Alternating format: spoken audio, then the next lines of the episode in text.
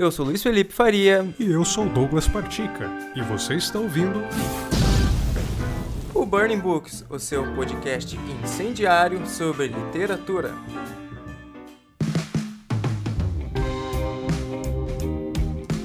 Hoje falaremos sobre James Joyce, importantíssimo escritor irlandês muito conhecido pela ousadia na escrita, o que fez com que seus livros se tornassem clássicos da literatura internacional.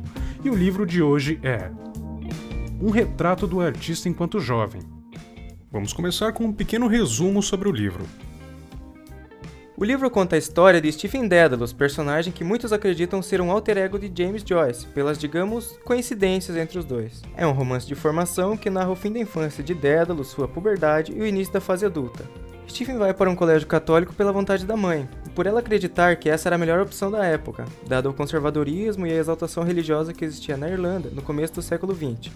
O jovem Dédalus tem então seu primeiro contato com a religião e seu primeiro contato com a escrita. Ele escreve alguns ensaios e peças teatrais, e ainda arrisca fazer poesia.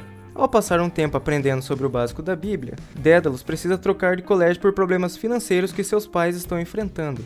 Nesse meio tempo de férias entre um colégio e outro, o rapaz tem sua iniciação na vida sexual, a adolescência começa a florar e vem toda aquela coisa de puberdade, ele perde o bebê. Ele começa a estudar nesse outro colégio e continua a frequentar a igreja.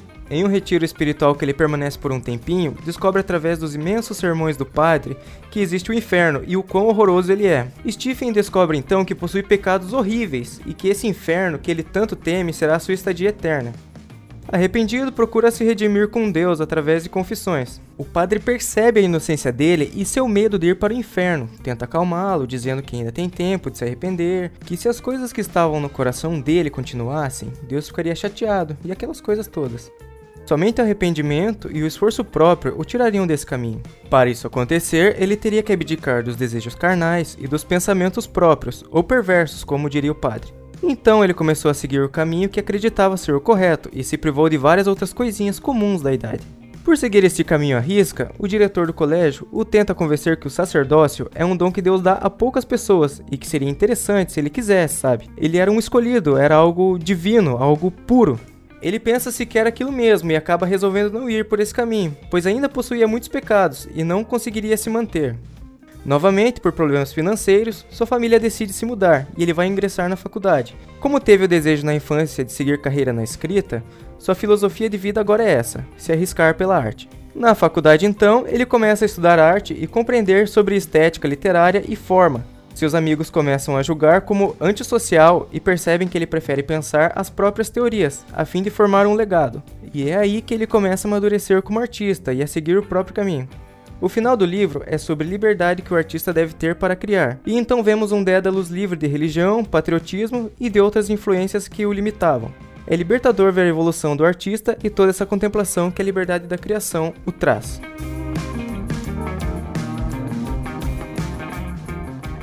Então, esse foi o romance de estreia né, do James Joyce e a gente percebe todo um cuidado estético na forma do seu fazer literário. A gente percebe o desenvolvimento do artista e o seu amadurecimento psicológico, comunicativo, ideológico, né, que ele tem, tem essas influências externas, né, de pai, mãe, religião, colégio, amigos. E o livro ele é um feito em terceira pessoa e ele desenvolve a, a narração conforme o desenvolvimento do personagem. A gente vê, inclusive, um amadurecimento do livro, assim, falando como objeto próprio, né?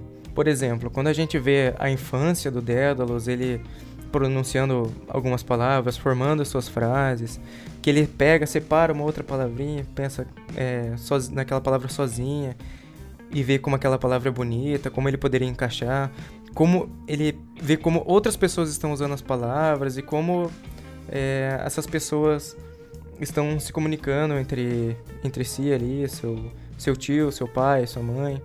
E enquanto criança ele percebe esse mundo cruel, com a religião tendo forte influência na família, na política ali, em toda a sociedade. E ele, é, além de cruel, esse mundo é muito complexo, né? Uma criança não, não entende o que um adulto está falando, ela pode até replicar, mas ela não. É, isso não entra na, na cabeça dela por essa falta de conhecimento de mundo, aliás. Ela vai adquirir conforme passa o tempo e conforme ela vai evoluindo.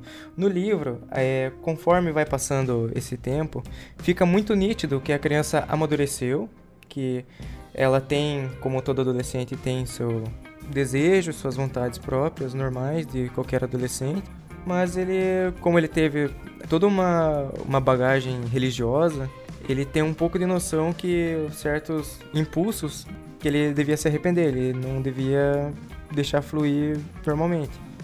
Até aí, então, ele responde um impulso comum, mas quando ele escuta o sermão do padre lá que, que os pecados vão fazer todo mundo ali ir pro inferno se não se arrependesse a tempo. E ele começa a entrar em conflito, não só um conflito do, do que ele está se tornando, mas do que ele já era. Então, se ele tinha é, aquela vontade de, de escrever, de criar, de participar de, de algumas situações, ele acaba se privando daquilo. Esse livro ele mostra a evolução da, da criatura para o criador né? Que nesse primeiro momento a gente vê um jovem Dédalus totalmente perdido e no final do livro ele tem todas essas epifanias, ele quer pensar nas próprias nas próprias teorias, ele quer se estabelecer como é, artista, como criador de algo. Ele quer fazer o seu legado ali, é, abdicando de tudo o que transformou, tudo o que fez ele ser o que ele era. Ele teve que deixar isso de lado para poder voar com as próprias asas, né, digamos assim.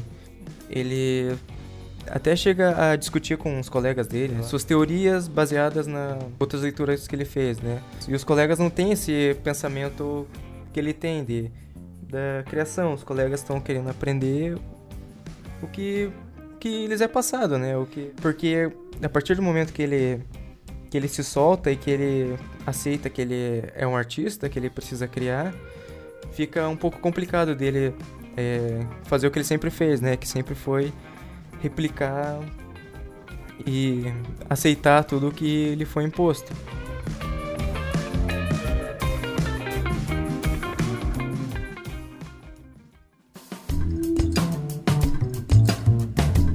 Assim como no livro, podemos traçar também um paralelo entre criador e criação, mas dessa vez entre Joyce e sua obra. James Augustine Aloysius Joyce, ou apenas James Joyce, pode ser considerado um dos maiores escritores da língua inglesa do século XX. Nascido em Dublin, na Irlanda, Joyce teve uma educação rígida oferecida pelos padres jesuítas, assim como o protagonista do livro. Frequentou a Universidade de Dublin, onde teve aulas de inglês, francês e italiano. Em 1902, Joyce deixa sua terra natal e parte rumo a Paris, onde pretendia estudar medicina. Porém, devido à morte da mãe, no ano seguinte decide retornar. Muitos acreditam que o primeiro trabalho de Joyce publicado foi o seu livro de contos chamado Dublinenses, em 1914. Porém, em 1907, uma coletânea de poemas de sua autoria intitulado Música de Câmara chegava ao público. Entre 1914 e 1919, em Zurique, Joyce publicou duas obras: Um Retrato do Artista Quando Jovem e Exiles and Poetry, ou Exilados, como ficou seu título por aqui. Só em 1922, na data de seu aniversário, que Ulisses, obra que lhe concedeu renome internacional, foi publicado. Sua última obra, Finnegan's Wake, livro que possui uma linguagem única e, parafraseando o escritor e tradutor Fábio Fernandes, diziam não ter sido produzido para ser compreendido, chegaria apenas em 1939. No dia 13 de janeiro de 1941, Joyce faleceu vítima de úlcera, mas deixou seu legado, sendo hoje considerado um dos maiores escritores de Bildungsroman, o romance de formação, ao lado, por exemplo, de Goethe com a obra que é considerada o marco inicial do gênero, Os Anos de Aprendizado de Wilhelm Meister, onde acompanhamos as aventuras do protagonista, que a grosso modo se apaixona por uma atriz, pelo teatro, e nesse meio tempo é conduzido a uma sociedade secreta que há tempos age enviando pessoas para influenciar influenciá-lo nas suas decisões. E nessa pegada também temos o livro David Copperfield, do Charles Dickens, que conta a história de um rapaz que mora com a mãe viúva, que acaba conhecendo um homem perverso, que decide mandar o David Copperfield para um orfanato. A mãe vê que ele está sofrendo, que ele está passando por maus bocados e ela, ela acaba morrendo. E esse menino fica sozinho no mundo, acaba não, não conseguindo se encaixar nessa família, sem a mãe, e fica largado as traços. Daí ele vai. Isso reflete um pouco da, da evolução do, do próprio rapaz. Ainda sobre o romance de formação, temos também a obra de Hermann Hesse, vencedora do Prêmio Nobel de Literatura de 1946, Demian. Na história, conhecemos o jovem Emil Sinclair, protagonista e narrador, filho de pessoas temente a Deus que acaba se vendo em uma realidade totalmente diferente da que lhe fora pregado durante toda a sua curta vida. E é a partir daí que, junto dos seus infinitos questionamentos, Sinclair parte em busca de sua própria personalidade.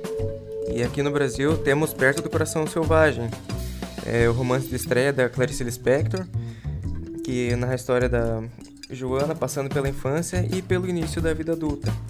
Porém, ela não usa um modo linear nessa narrativa. Ela vai usando fragmentos contando a relação que essa personagem tem com outros personagens, né? Mas voltando agora ao tema central do podcast, trazemos agora uma entrevista realizada com o professor e tradutor Caetano Galindo, responsável pela última tradução do livro Retrato do Artista Enquanto Jovem aqui no Brasil. E eu começo perguntando: no papel do tradutor, esse amadurecimento da linguagem do personagem e da narrativa do livro é muito perceptível? a mudança do vocabulário do Dédalus, do vocabulário, da sintaxe, da forma de ver o mundo através da linguagem ao longo do livro é absolutamente definitiva para o livro como um todo. E qualquer tradução que não se dê conta disso ou que não responda à altura a esse desafio vai ser culpada de trair o livro de uma maneira muito dolorosa. E como foi essa ambientação com a Irlanda do século XX para dar esse contexto à obra? Uh, sobre o contexto histórico da Irlanda, tem algumas vantagens. Né? A primeira delas é que eu venho de um projeto já bem longo de envolvimento com a obra do Joyce, que envolveu a tradução de Dublinenses, envolveu a tradução do Ulisses, há uma, uma grande quantidade de sobreposições entre esses livros, de personagens, de situações, de vocabulário.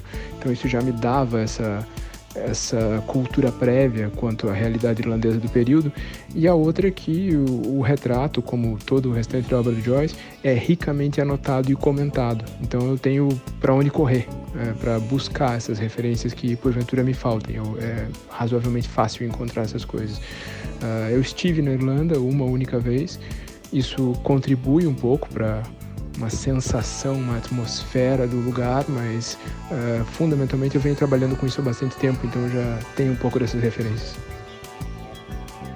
Ulisses ele é bem interessante pelo fato de o Joyce mostrar toda essa evolução do artista, né? Ali a gente percebe que ele ousou em fazer um, um capítulo de um jeito, outro de outro. Então eu queria saber se é, acha que é possível a gente ver é, o retrato artista como jovem como um retrato da própria arte quando jovem? Eu acho que fazia parte do próprio projeto do Joyce. Uh, não necessariamente ver a arte uh, como jovem, mas ver a noção de arte que o Dédalus tem, que ele expõe no livro, aí que eles põem ainda em mais detalhe no Stephen Hero, que é a versão anterior do retrato, né, a versão mais longa que o Joyce aborta e edita para transformar nesse livro que a gente conhece hoje, uh, e que era, por tudo que a gente saiba, uh, a versão que o próprio Joyce tinha, a noção de arte, de teoria estética e teoria literária que o próprio Joyce tinha quando jovem em Paris. Então é, é, é meio circular, né? É, é a história dele, Joyce, quando jovem, é a história da visão de arte que ele, Joyce, tinha quando jovem, escritas por ele, já não tão jovem, olhando para isso com um certo distanciamento. E por ser uma obra quase que autobiográfica, é, esse romance inspira outros artistas a buscarem mais de si em suas estreias do que procurar inspiração fora? Imagino que sim, eu imagino que artistas, como sempre, no caso dos romances de formação, consigam se motivar a buscar mais esse tipo de caminho de exploração depois de ler esses livros. Não é só o caso do retrato, qualquer outro bom romance de formação poderia apresentar a mesma situação. E como esse livro teve diversas traduções, é possível que cada tradutor tenha uma visão diferente devido à contemporaneidade de cada tradução? Ah, claro, cada tradução é como cada interpretação de uma peça clássica de piano. Ela representa uma atualização, não no sentido de tirar a obra do seu tempo e colocá-la em outro momento, mas de fazer a obra responder a visões de tradução, visões de literatura, visões de mercado editorial e de língua portuguesa, no nosso caso, que variam uh, de tempo para tempo, né? Uh, na verdade, esse nem é o elemento mais sensível nesse caso, porque a grande maioria das traduções do retrato está muito próxima no tempo, né? A primeira tradução ficou isolada durante muito tempo e depois já uh, ali perto de 2012, perto da da liberação dos direitos autorais é que houve uma verdadeira enxurrada de novas traduções do livro. Né? Você tinha primeiro só uma, depois só duas, uh, já nos anos 90, e a partir do século 21 é que a gente vai ter uh, várias traduções aparecendo. Um, cada uma delas representa a visão de um tradutor, cada uma delas representa um projeto diferente, uma ideia diferente de Joyce, uma ideia diferente de Dédalus. É óbvio que todas elas são todas muito boas traduções uh, e todas elas representam o mesmo livro. Quem lê qualquer uma delas vai ler a mesma coisa, mas essa mesma coisa vai estar tá sempre como que refratada por um prisma um pouquinho diferente, né? Ok, Caetano Galindo, muito obrigado pela sua participação no nosso podcast.